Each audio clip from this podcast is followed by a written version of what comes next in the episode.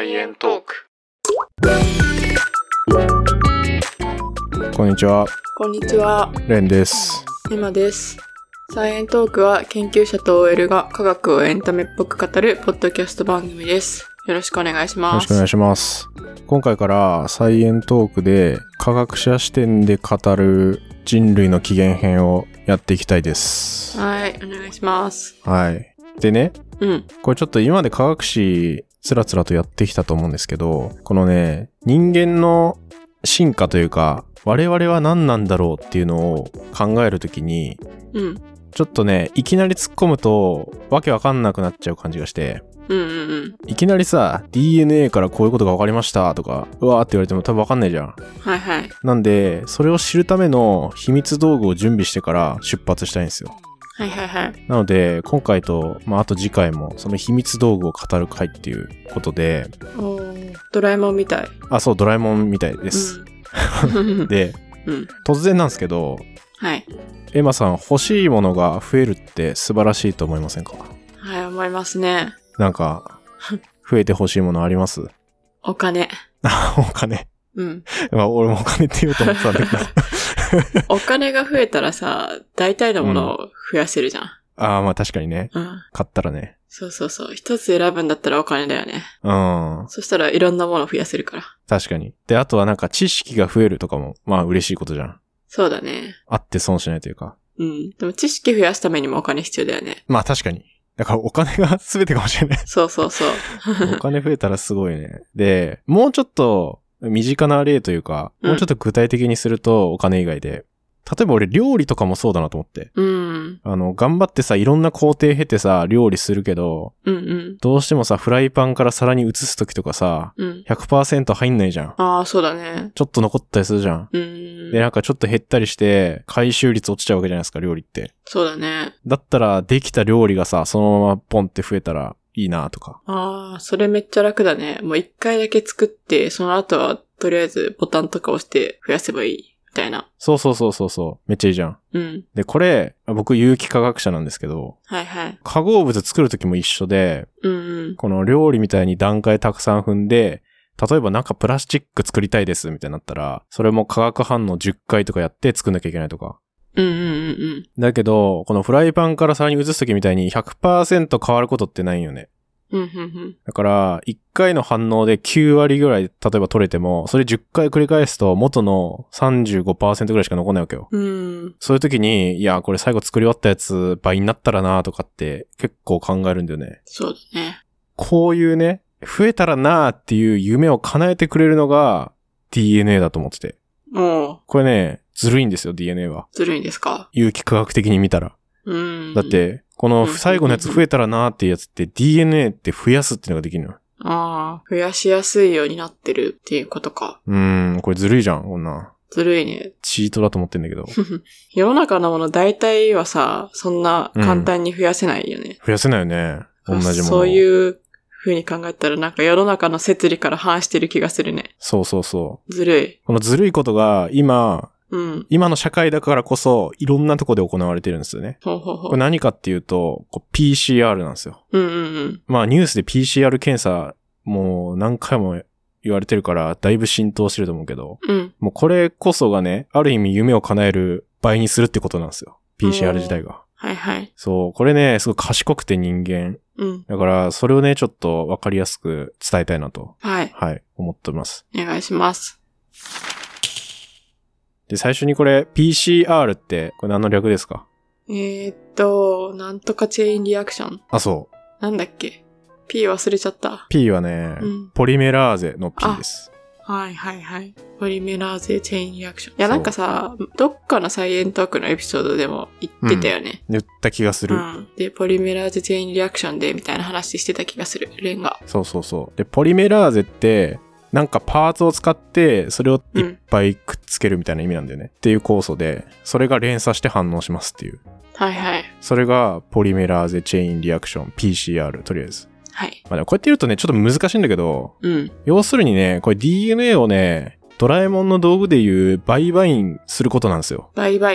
あ、売買員知らないなんか、どら焼きとかが一気に倍になるやつ。あ、そうそうそうそう。ドラえもんの道具で、その、なんかバイバインっていう薬品みたいなやつを垂らすと、うん。あの5分ごとに数が倍になるっていう秘密道具で、うんうんうん。これドラえもんのエピソードではこう栗まんじゅうになんかピッて垂らして倍になっていくんだけど5分ごとに。うん。で、どんぐらいするかっていうと、これ5分ごとに数倍になるだけなんだけど、うん。22時間過ぎたぐらいで、この増えた栗まんじゅうの数が宇宙に存在する全ての素粒子と同じぐらいの数になる。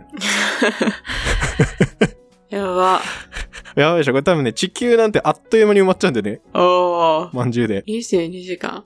へえ、そっかそっか。そう、結構あっという間なんだよ。それぐらいね、2倍2倍ってすごいパワーがある。22時間って5分が何回あるんだ？22時間は5分が、?12×22。あ、そうだね。うん。なんぼ？262?264 ?264 か。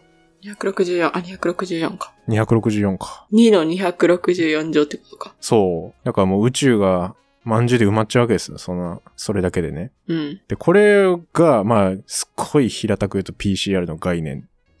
実際はこんなに増えないんだけど、あの、材料が必要になるから。うーん、それ聞くとさ、なんか、やばいアイディアな気がしてきた。PCR。まあ、ある意味やばいアイデアなんで、これ。うん。で、PCR のすごいところって、あとね、すごい簡単っていうのがあるの。うんうん。まあ、バイバインはさ、漫画の世界だから、その、質量保存の法則を無視してボンって増えていくわけだけど、うん。実際は、まあ、材料が必要になってくるわけよね。うん。で、この PCR に必要な材料って、その増やしたい DNA と、あとはその DNA の端っこにくっつく2個のちっちゃい DNA と、ATGC のパーツと、あとポリメラーゼっていう酵素。うんうんで、あとなマグネシウムイオンとか、まあそういう簡単なイオンとか入ってるけど、うん。うん。材料そんぐらいで、それを、これ今から温度と秒数のレシピ言うんだけど、うん。最初意味多分わかんないと思う。98度で10秒加熱して、うん。55度で5秒ぐらい加熱して、72度で15秒加熱して、うんこれで2倍です。まあ、これ一例だけどね、この秒数とか温度は。うんうんうんうん。これ温度上げて下げて上げただけなの。うんうんうんうん。やばくないですか？やばいね。これやばいよね。料理だったらちょっと意味わかんないけど。でも全部決まってるからさ、誰でもできるってできるよね。そうそうそう。ほんと料理でも一回温めて、ちょっとフライパンから避けて冷まして、もう一回合わせて炒めますみたいな、そんなもんよ。うんうんうんうん。でもこれちゃんと上げて下げて上げてみたいな、この温度変えるのも全部ちゃんと理由があって、うんうん。で、まあちょっと PCR の原理にも絡んでくるんだけど、この辺はいの話は。はいはい。で、まあ、ざっくり今ね PCR の概念、こんなもんですっていう話で、うん。じゃあこのポリメラーゼってなんだよっていう。うんうんうん。で、これは DNA を型にして DNA を作るっていう構想なの。うん。まあなんだけど、じゃあそもそも DNA ってなんだっけとか、あと、ゲノムっていう言葉とかも出てくるんだけど、今後。うんうん。その辺もちょっと、これ人類の起源を考えていくにあたって重要ワードなんで、一応復習しておくけど、人間の体がどうですかとか、こういう遺伝子がありますとか、設計図全体のことをまずゲノムって言いますと。うんうん。まあ、設計図全体セットみたいな感じ。全体セットがゲノムね。うん。そう。その全体セットの中の、まあ、本みたいなイメージしてもらったらいいんだけど、うん。この中の何ページ目みたいな。うんうん。まあ、それが染色体ですみたいな。うんうんうんで、そのページの中の文字が DNA なわけよね。うん。うんうんうんで、そのさ、文字が例えば、これ ATGC っていう、まあ、あいうえおみたいなのは DNA でいうところの ATGC になるんだけど、うん。うん。まあ、これがずらーって並んでて、この並びになってると、じゃあこの場所は目の情報ですとか、はいはい。まあそういう設計図の情報になってるっていう。うんこれが遺伝子。はい。で、DNA はその文字で、だいたい30億文字とかが並んでますと。うんうんうん。が2セットある。って感じ。ほんほんほんほん。で、こんだけの情報が、うん。細胞1個の DNA って全部伸ばしたら2メートルぐらいなんだよね。なんかさ。すごい短いっていうこと？いや、長くない長いってこと？あだって細胞1個あたりだよ。あ。あ、細胞1個あたり。うん。2メートルあんのにそれが数千分の1ミリメートルに収まってんだよ。そうだよね。うん。すごいね。でも大体人間全部の細胞のその長さつなげてったら、あの、これもわかんないかもしれないけど、200億キロメートルぐらいになって、うん。地球から太陽までをね、65回往復できるぐらいの長さになる。全部並べると。それで、人一人分の DNA。の長さ。そう。いえまあ、全部つなげたらだけどね。うん、うん、うん。で、今回の話は、なんか DNA って、文字って言ったんだけど、まあ要は並びじゃん。ずらーっと。うんうん。一列の。だから、この、プラレールみたいなイメージをね、してもらったら分かりやすいかなと思ってて。何がプラレール？DNA 自体が。だから、うん例えば A, T, G, C ってだったら、うんうん。A っていうレールと T っていうレールと、で、並んでガチャって繋がったら、この並びになりますみたいな。で、それが2車線あるみたいな感じなのね。ああ、DNA ってはいはいはい。で、この2行の、まあ、線路みたいになってるわけだけど、DNA って。うん。で、これがペアになってますと。あ、ペアって、このペアっていうのは、A と T、G と C はそれぞれくっつきますっていう。うんうん。じゃあ、一車線が A だったら、もう一車線が、えっ、と、TTT になる。そう。で、GGG の相方は CCC みたいな。うんうんまあ、これが言ったら二重螺旋みたいなのって、この二重ってそういう2本が並んでますよ、みたいな。うん。うんうんまあ、そういうことなんだけど。まあ、これがざっくり DNA のイメージで、じゃあこれが増えるってなると、当然、これがさ、そのまんま2車線のやつがさ、4車線になって分かれるみたいなことが起きないとさ、いけないわけじゃん。まあ、倍にするっていうことはそうだよね。二車線が四車線になるよね。そうそう。どうやって倍にするかっていうと、この今線路2本あったら、それ1回、それぞれ離れて1本ずつになって、うん。で、それぞれに対してまた新しいペアができたとしたら、2本と2本で2倍の4本になるわけじゃん。うん。で、それがもう一回起きたら、さらに倍になって、次8本になったりっていう、まずイメージができると思うんだけど。うん。まあ、これがポリメラーゼがやってる反応で、この DNA を1本の線路に対して、ペアの線路を作るっていう、うんうんうんうん。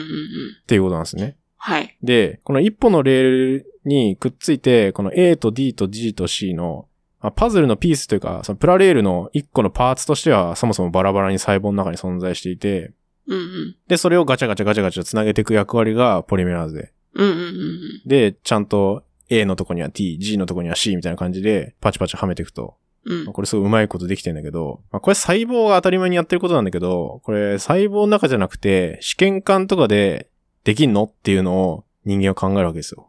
はいはい。こうやって、あの、細胞をさ、育てるのって結構大変で、死なないように。うんうんほっといたら死んじゃうわけで。うん。うん。だけど、この反応を試験管の中で再現できたら、もう自由自在に DNA をボンボン増やして、でできるから、すごいねっていう。そうだね。わざわざ細胞買わなくてもいいからね。そうう。んうん。だいぶ楽なんでね。うん。これじゃあどうやってやるのかっていうと、うん。PCR の、その、DNA、その30億文字ぐらいの中でさ、うん。増やしたい、全部増やすわけにもいかないというか、ここを増やしたいみたいな、うんうんまあ、指定をしたくて。うん。うんうん。これ例えば今のコロナの検査だと、遺伝情報がちょびっとだけあると人間って検出が難しいんよね。うんうんうん。だからそれを増やして見えるようにして、あ、じゃああなたの体の中にはコロナウイルスの情報が入ってたんで、感染してます、みたいな。うんうん。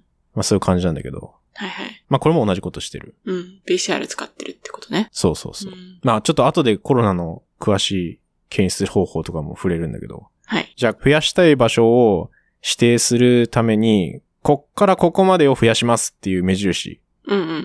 としてちっちゃい DNA、プライマーっていう名前がついてる DNA を入れてあげると、端々が目印つけれて、うんうん。そこに挟まれた部分が倍々になっていくっていううんうん感じ。ちなみに、うん。あの、その端々を指定するのって、うん。短すぎるとさ、同じような端々のものあったりするかもしれないじゃん。うん。それは、じゃあある程度長くして、全く同じような領域のがないように指定するっていうこと？そうそうそう。でい伝わるかな？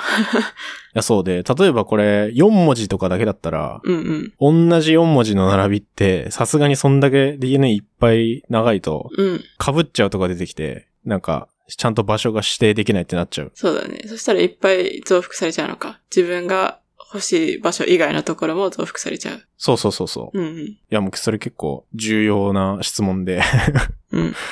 なんか大体ね、20延期、20文字以上ぐらいはプライマー設計することが多いんじゃないか。20文字あったらもう特定できる。うーん、まあそれでも、例えばさ、同じ文字いっぱい被っちゃってるとか、うんうん。なんかすごい並びにも、並びやすさみたいなのがあって、うんうん。それでも被っちゃうときは、PCR してもうまくいかないときがあって、うんうんそういうときはもっと長く設計するとか。で、まあ、とりあえずこれで、増やしたい DNA の目印はつけることができるわけじゃん。うん。だけど、これ目印ただつけるだけじゃダメで、そっから、ポリメラーゼが DNA を増やして2本になって、それがまた離れて、で、また目印がついて増えて、また離れてっていうのを繰り返さなきゃいけないじゃん。ぐるぐるぐるぐる。はいはいはい。それでさっきのわけのわかんない温度のレシピが出てくるっていう感じですね。じゃあ、プライマーは何度も利用されるわけね。リサイクルみたいな。リサイクル、リユースみたいな。同じやつが利用される。というより、もうプライマーをスタートにしてバーって繋げちゃうから、ああ、じゃあ剥がれる必要はない。そうそう。だからプライマーはね、結構いっぱい入ってる。うん。そ。の試験管の中には。だけど、増えた後に剥がれなきゃいけないってこと。うんうん。なるほどなるほど。で、このさっきの温めて、ちょっとだけ冷やして温める。98度、55度、72度っていううんうん。温度設定は、温めた時にこの DNA って2本から1本に熱くてほどける。っていう温度で、で、ちょっと下げた55度っていうのが、さっきの目印をつけますっていう温度。うんうんうん。で、72度にもう一回加熱すると、このね、ポリメラーゼよく使われるやつって72度で、あの、増えますっていう。伸びる反動が72度で行われるわけね。あ、そう。で、DNA が作られて、うん。で、その後また加熱して98度でまた2本に分かれてうんっていうのが一応この反応の全体像なんですよ。はい。こう酵素ってさ、熱に弱いイメージないですか？酵素とかタンパク質。あります。だってさ、酵素洗顔とかあるじゃん。最近。酵素洗顔？うん。洗顔、洗顔？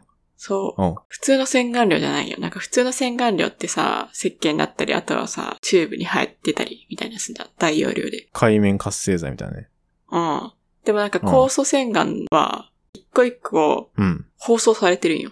一回分の量、3g とか 5g とかが、一個一個なんかアルミっぽい感じの袋に入ってて、へえ。まあ不安定なイメージあるよね。まあでもそれで普通に送られてくんだったら強めの酵素ではあると思うけど。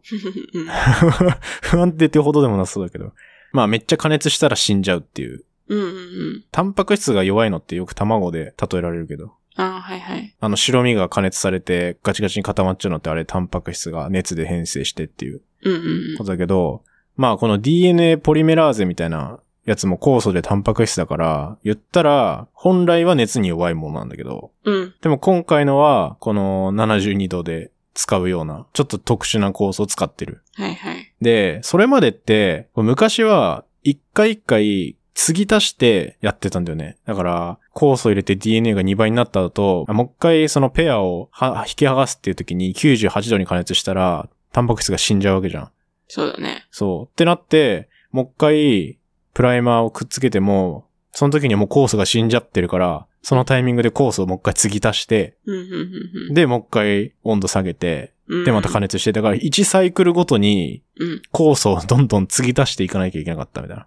なるほどね。そめんどくさいしさ、う。うん。かつ、なんか、どんどんどんどん後の方になると死んだ酵素いっぱいになって、うんなんか反応の効率とか悪くなりそう。マジでそうだと思う。うん。でも今はこの方を使ってないと。うん昔の人がこれもうめんどくせえってなったんだと思うのよ。うん、うん、うん。でもさ、これどうやってさ、見つけたと思う？熱に強いやつ。え、火山とかにいるやつだっけ？いる菌みたいなああ、そうそう。のを見つけたんだよね。そう、あの、海の中のね。海の中のうん。あ、ガチ火山ではない。海底のなんかすごい暑い場所にいる菌。そうそうそう。熱水が吹き出してくるとこにいる菌から、うん。うんこのめっちゃ暑いとこだったら熱に強い酵素持ってんじゃね？えみたいな感じで。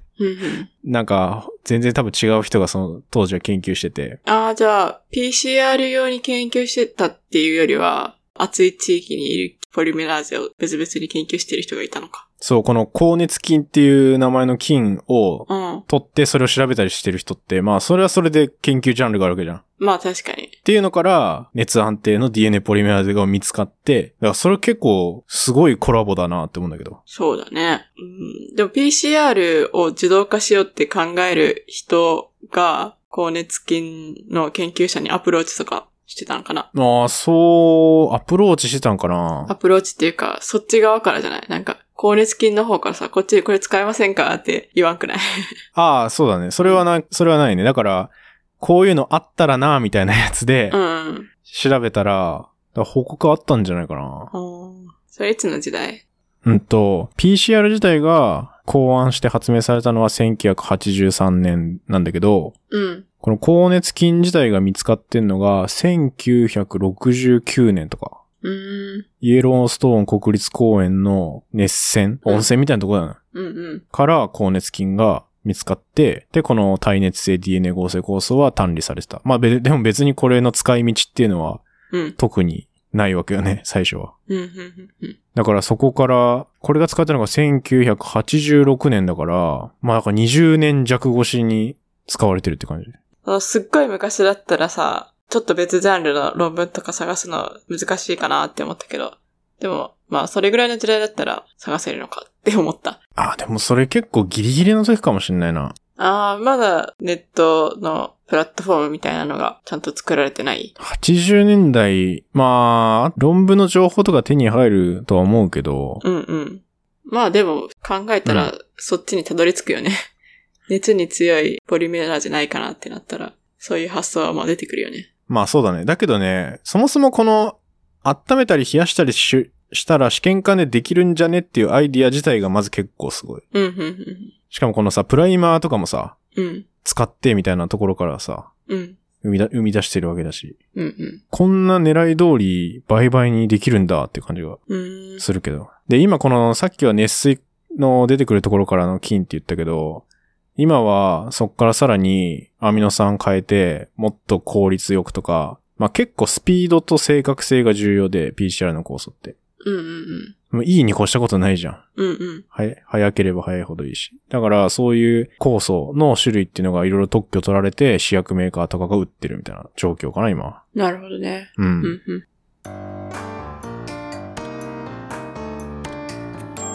サイエントーク。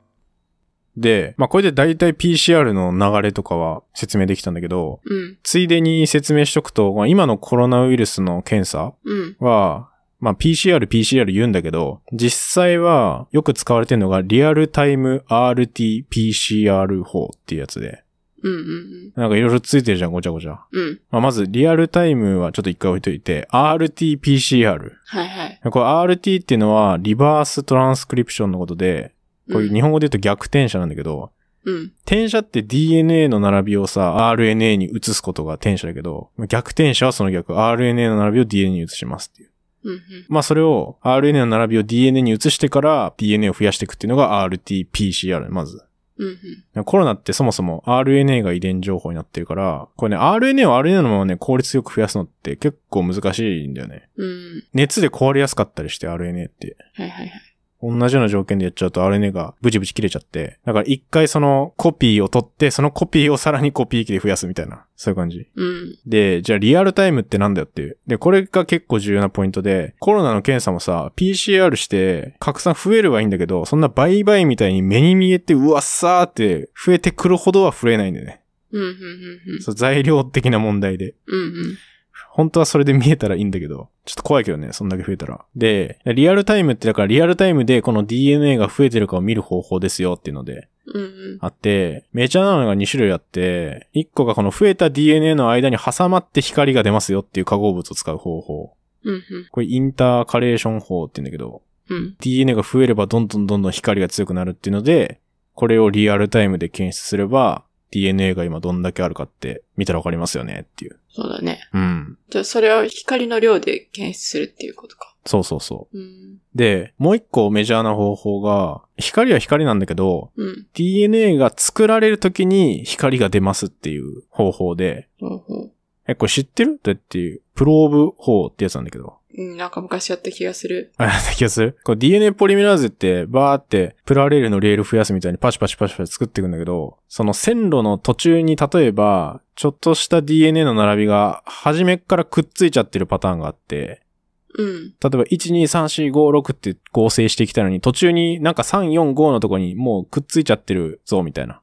なんかが。っていう状況があると、DNA ポリメラーゼって邪魔だ邪魔だみたいな感じで、1、2、3って来た時点で、その途中のやつを切りながら自分で3、4、5、6って作っていくね。うんうんうん。だからその線路の途中にあるものはぶっ壊してからもう一回新しい線路を作り直すみたいな。うんうんうん。で、プローブって、それを利用してる方法なんだけど、なんかね、プライマーみたいな感じで目印なんだけど、片方の端に光るものつけといて、もう片方はその光を打ち消すものがついてる。吸収しちゃって。え、それは、えごめん、何、何の片方って言った？あ、えっと、プローブって呼ばれる、うん。この線路の途中にくっつきますみたいなうん。やつがいいて、その、こう端端うん。片方の端には光るやつがついてんだけど、もう片方の端には、その光を吸収全部しちゃって、パッと見光ってないみたいなうん。線路のパーツうん。があるんだけど、いやそれがぶっ壊されると、その光吸収するものと光発するものが離れるから、光が見えるみたいな。例えば3が光るやつで5が吸収するやつでも、うん。それを打ち消して光吸収しちゃいますみたいになってて。うん。うん。で、この3、4、5が、ポリメラーゼの効果でバラバラになっちゃうと、3は3だけで光るわけじゃん。あ、そっかそっか。まあ5は光んないままだけど。あー、なんか3、4、5が、こう、くっついたまま離れるのかと思ったけど、そうじゃなくて、3は3、4は4、5は5みたいな感じで、バラバラになるから、その時に光るってことね。そうそう、ブチブチ切られていくってこと。うん、うん、うん、うん。理解した。あ、理解した。そう、だからこれをすごいうまいこと使ってて、うん、うん。で、これをコロナの PCR の時にポイって入れとけば、コロナの配列の線路の途中みたいなので設計しといて。うん。したら、実際に PCR が起きると、これがブチブチ切られて、光が出るっていうのがわかるから、それを見れば、どんだけコロナの元々 RNA が入ってたかってわかる。でもその光るプローブはさ、必ずくっつくの？これ必ずくっつくように、まあ自分でだから設計するんだよね。もうでも設計しててもさ、うん。必ずくっつくもんなんだね。それがすごいね、なんか。ああ、でも、だから例えばさ、コロナで変異しちゃったりしたらさ、RNA の並び変わる、変わるわけじゃん。だかうん。らその変異入っちゃうところだと、くっつかなくなっちゃって、検出できなくなっちゃったりする。うん。まあ、そうだとしても、変異とか入ってない状態で狙った配列には必ずくっつくってなんかある意味すごくない？だってさ、割といろんなもの入ってるんでしょ？いろんなもの入ってる。その中にさ、自分の対となるものを見つけて必ずくっつくっていうの、すごいね。ああ、まあでもそれ言ったらプライマーもそうだけどね。プライマーもそんな感じでさ、うん。くちゃんとくっつくっていうのは、だけど、1文字あたりさ、A, T, G, C、4種類文字があって、うん。1個増えたら 4×4 パターンになるわけじゃん。うん。1個増えたら 4×4。あ、だから、DNA が、例えば、1文字だけだったら4種類でしょ。うん。2文字になったら 4×4 で16種類でしょ。ああ、はいはいはい。だから、4、4の何乗ってなるわけよ。その文字数分。うん。だから、10 4の10乗とかでも結構ものすごい数じゃん。で、それでも被るってなかなか起きないみたいな。ええだから、被る、被ることはなかなか起きないとは思うけど、ああ、うん。唯一のものだったとしても、なんかいろんなものがさ、いっぱいある中でさ、勝手に吸い寄せられてくっつくのってすごくない？っていうことを言いたかった。いや、それはすごい。うん。だそんだけ DNA がちゃんと相方を見つけて、うんピ。タってくっつくっていう能力があるってことすごいね。分子的に。うん。うん。めっちゃ離れてても最終的にはくっつくのかな。まあそうじゃない。まあ1対1だったら難しいけど、いっぱいといっぱいだからね。ああ。一。応。うん、うん、うん、うん。一応いっぱい DNA 増やしたのと、あと、このプライマーとかプローブもいっぱい入ってるから、うん、うん、確率的には結構あるんじゃない？っうん。うん。ていう感じだと思うな。まあこれで大体 PCR の概要伝わりましたかね？うん。ちょっと説明すぎたかな？わかんないけど。で、じゃあこれがなんで人の起源を知ることになるのかっていううん。ことなんですけど、要は、本当にちょびっとでも DNA があれば増やせるっていうことよね。PCR があれば。はい、はい。もう何ナノグラムとか何ピコグラムとか、うん。そんなレベルでも増やせる。うん、うん。ってことは、例えば土の中から掘り返した時に化石についてるめちゃくちゃちょびっとの DNA も増やせるっていうことになる。だからこれもう太古の DNA を現代に蘇らせられるっていう状況よ。これがあれば。はい、はい、はい。だからすごいじゃん。この化石とか地層だけ調べるのって、まあそれも大事なんだけど、限界がやっぱあると。うん、うん、例えば化石同士の関係性とかさ、細かいことまでわかんないとか、あと、放射性炭素みたいなの使う方法あるけど、これも言っても、半減期が5700年ぐらいだから、うん。もうそれよりも昔になってきて何万年ってなってくるともうわかんないわけよね。うん。うん。どんぐらい昔だったかって。DNA はどれぐらい持つんだっけ？DNA はね、もう数万年でも残ってるやつある。うーん。まあ、逆に言えばじゃあ、数万年前までしかわかんないってことだよね。それより前はもう DNA 残ってないから、増幅しようにもできないよね。な、DNA 残ってなかったらね。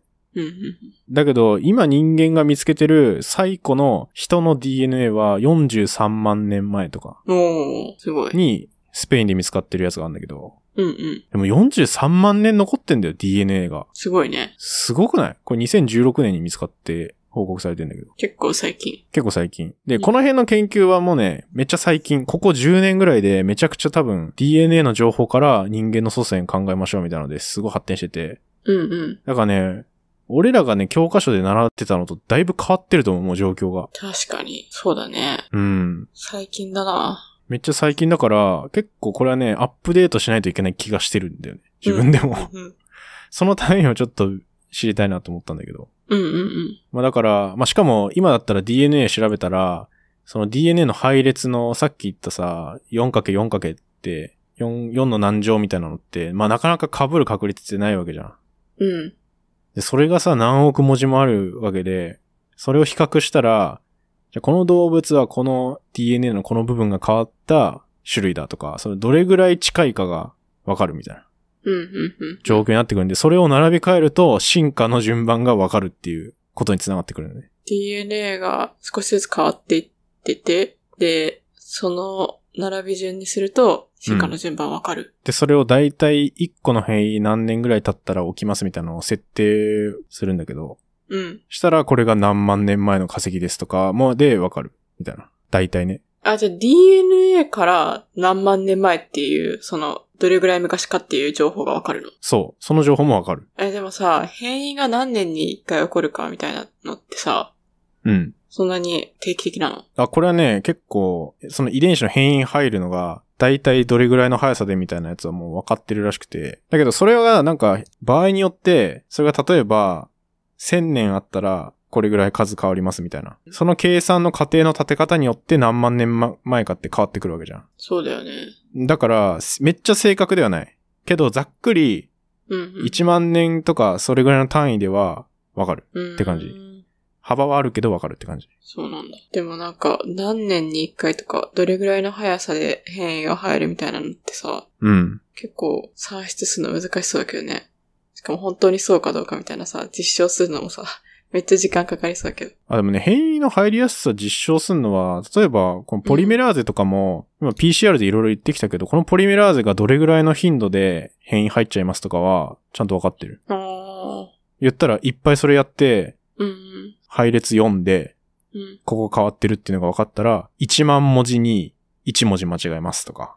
あー、なるほどね。そう。実際のね、今のこれ PCR の酵素とかも、まあ、一定数の割合でエラーはどうしても起きちゃうんだよね。うん。やっぱ自然界100%ないから、例えば、ここ A なのに間違って G とか入っちゃいましたとか。うん。そういうのって、やっぱ数万分、数千分の1とか数万分の1で入ってくることがあって、要はそれって生き物の中でも一緒ですよねっていう。でもさ、うん。生き物の進化のために DNA に変異が起こるのとさ、うんそのポリメラーゼで増やすときに変異が起こるのってまた違うよね。まあ全く一緒ではない。まあ起き得るっていうのが一緒っていう。生き物の進化につながる変異って何？あ、生き物の進化につながる変異は、人だと、これ1個設定だと、1000文字に1つくらいの割合で突然変異が起きたりするっていうのがあって、ただ、それが1文字変わっただけで、アミノ酸がまず変わるかどうかはわからない。うん、うん、うん。っていうのが一つ。アミノ酸って 4×4×4、うん、DNA3 文字で64個になるけど、うん、そのうち、被りもあって20種類のアミノ酸がそれぞれ割り当てられてて、うん、うん、たとえ DNA が1個変わったとしても同じアミノ酸のままってこともあるし、うん、うん。例えば、アミノ酸1個変わったとしても、それは別にそんな重要じゃないですみたいな場所として。うん、うん。ってこともあるし、だからそういうね、なんかあんまり意味がない変異っていうのが実際は結構多くて。だけど、あんまり意味ない変異も起きてるからこそ、その遺伝子のなんか中立的な変化っていうんだけど、うん。だからこそ一定の速さで割合起きてるって仮定してもいいよねっていう。でもそれってさ、一つの個体の中で起きる変異のことだよね。そう、一つの答え。あそれってなんか、そう、進化に関わるような遺伝的な変異じゃないよね。あ、まあ、ただ一回起きて、それが子供に引き継がれたら、それは同じのを持ってるわけだから、え、じゃあさ、でもさ、なんか、ポリメラーゼとかでさ、いっぱい同じ遺伝子がこう複製されていってて、で、その中で一つちょっとエラーがあったとしてもさ、うんその他ほとんどはさ、うん。正確なわけじゃん。その他ほとんどは正確、そじゃあ、マイノリティで変異が入ったものが、う。うん。次世代とかに伝わっちゃうのってどういうこと？あ、それは、子供の DNA とかは、要はうん親のコピーを引き継ぐわけじゃん、とりあえず。それが良くても悪くても。うん。だから、全然関係ないとこに入ってる変異だとしても引き継ぐわけでしょ。で、それが何世代か経った時に、例えばある一箇所が変異したとして、その変、一箇所の変異によって今まで蓄積されてたやつが動き始めたりとか、そういうことも起きたりするわけじゃん。本当はここ、タンパク質とかを読んでるところじゃなかったけど、例えば、開始コドンって ATG だけど、今まで TTG だったのに、最初の T が A に変異しちゃったばっかりに新しいタンパク質作るようになりました。っていうのが起きるとするじゃん。っうん。てなったら、その近くにあったやつ本来、タンパク質とかに読まれないはずだったけど、いきなり読まれるようになって、それがまた違う機能になるかもしれないじえ、でも、その、複製して、いっぱい複製した中で、ゃん。うん。例えばなんか1000個のうち1個だけがエラー起きたとしても、残りの999個は普通じゃん、うんうんうん。だから、その1個がさ、受け継がれなさそうだなって思って。さっきと同じこと言っちゃうけど。なんで1個変異したらさ、うん。次に引き継がれるの？ああ一番わかりやすいの、原数分裂するときとかかな。うん。子供のに受け継ぐ用のさ、DNA 作るときって原数分裂するけど、その時にエラー起きたやつはまあ、うん。おそ、おそそらく引き継がれる。だってそれ1だったやつがさ、子供はそれをを受けて最初は1個の DNA から始まるわけだうん。で、それが細胞分裂してどんどん増えていくわけじゃん。ってなったら100%になるし。か。じゃあ生殖とかに関わる、その細胞とかの分裂は、生殖に関わる原数分裂細胞うん。は引変異が起きたら、き継がれちゃったりする可能性はあるよね。継がれちゃう。それ以外は、その人個人？いや、でもそれ以外もさ、例えば癌とかもそうだけど、それがうん遺伝子1文字変わっちゃっただけで、ものすごいその細胞増えるようになっちゃって、例えば。うん。癌ってそういうことじゃん。そういうので起きる癌もあるけど、それってもう1個の影響でさ、その個体全体にはめっちゃ大きな影響を与えるわけじゃん。ってなったら、うんその1個の変異によって、その生き物が死んじゃうってことが起きたりするよね、例えば。ってなったら進化的には淘汰されてったりするじゃん。ああ、なるほど、なるほど。そう、たとえ1個の、たとえ1文字の変化でも、まあそれをす実際には細胞の中で修正する機能とかもあったりするんだけど、それ修正しきれないってなっちゃったら、その細胞が暴走して、同じその悪い DNA のコピーがどんどん増えるようになったら、うん。体の中の細胞のほとんどがそれじゃないとしても、それによって肺の機能がおかしくなりましたとかさ、心臓おかしくなりましたとかさ、なっちゃったらもう敗北するわけじゃん、生き物としては。そうだね。え、それで言ったらさ、じゃあほとんどの人って結構癌になるじゃん。うん。だったらさ、変異はさ、しょっちゅう起こるじゃん。うんでも。さ、さっき言ってた、なんか変異のスピードみたいなさ、何百年に一度変異が起こりますみたいなさ、うん。その変異は何なんじゃ？それはなかなか起こらない変異ってこと？それはなかなか起こらない変異。だって、進化ってすごい何世代も何万世代も結構かかったりするじゃん。じゃあ進化に関わる変異がどの程度の頻度で起こるかっていうのを仮定してるって感じ。のそんな仮定できんの？それを仮定してるんだよ。ポリメラーゼが変異入っちゃうっていう可能性も一つあるし、それが引き継がれるっていう可能性もまた差し引かれるし、で、それを全部統合したのが、今言ってる進化するときにこれぐらいの年数あったら、うん。動物として変異したやつになりますみたいな。なるほど。ごめん、なんかめっちゃ聞いちゃった。納得できたこれ。うん、なんとなく、まあ、とりあえず計算できるんだなっていうことは分かった。まあ、とりあえず、この化石から DNA をちょっと取って PCR で増やすっていうのが大事そうっていうのはなんとなく分かったと思うんだけど。うん。じゃあ、これ増やしたはいいものの、どうやってこの DNA の、そもそも増やして、並びは分かんないわけよね。増やせるけど。その中がどうなってんのかって、さっきの光る光らないでやるのは、もともとこういう配列ですって分かってるやつは使えるんだけど、じゃあ化石から増やした結果、これがどういう順番で ATGC 並んでますかっていうのは PCR じゃ分かんない。うんうんうんうん。だから次回はこれをどうやって読むのかっていう話はい。をしたら歴史にやっとつながりそうだっていう感じですね。うん。お願いします。いいかなこんな感じで。いいんじゃん。というわけでじゃあ今回は PCR の話、あ、PCR のまとめとか言ってなかったけど、いっか、わかるかな？まあ、わかるっしょ。結構 PCR のこと知ってる人も多そうだし。うん。まあこれスタート地点なんで、はい。うんというわけでまた次回続きよろしくお願いします。よろしくお願いします。